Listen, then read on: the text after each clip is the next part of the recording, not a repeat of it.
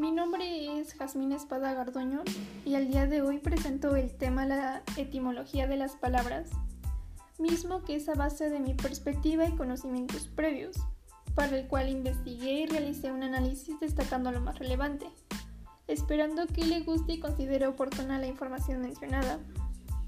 Y retomando que la etimología es una base del cómo el día de hoy nos estamos desarrollando como personas, no por los hechos sino por la misma perspectiva de cada quien.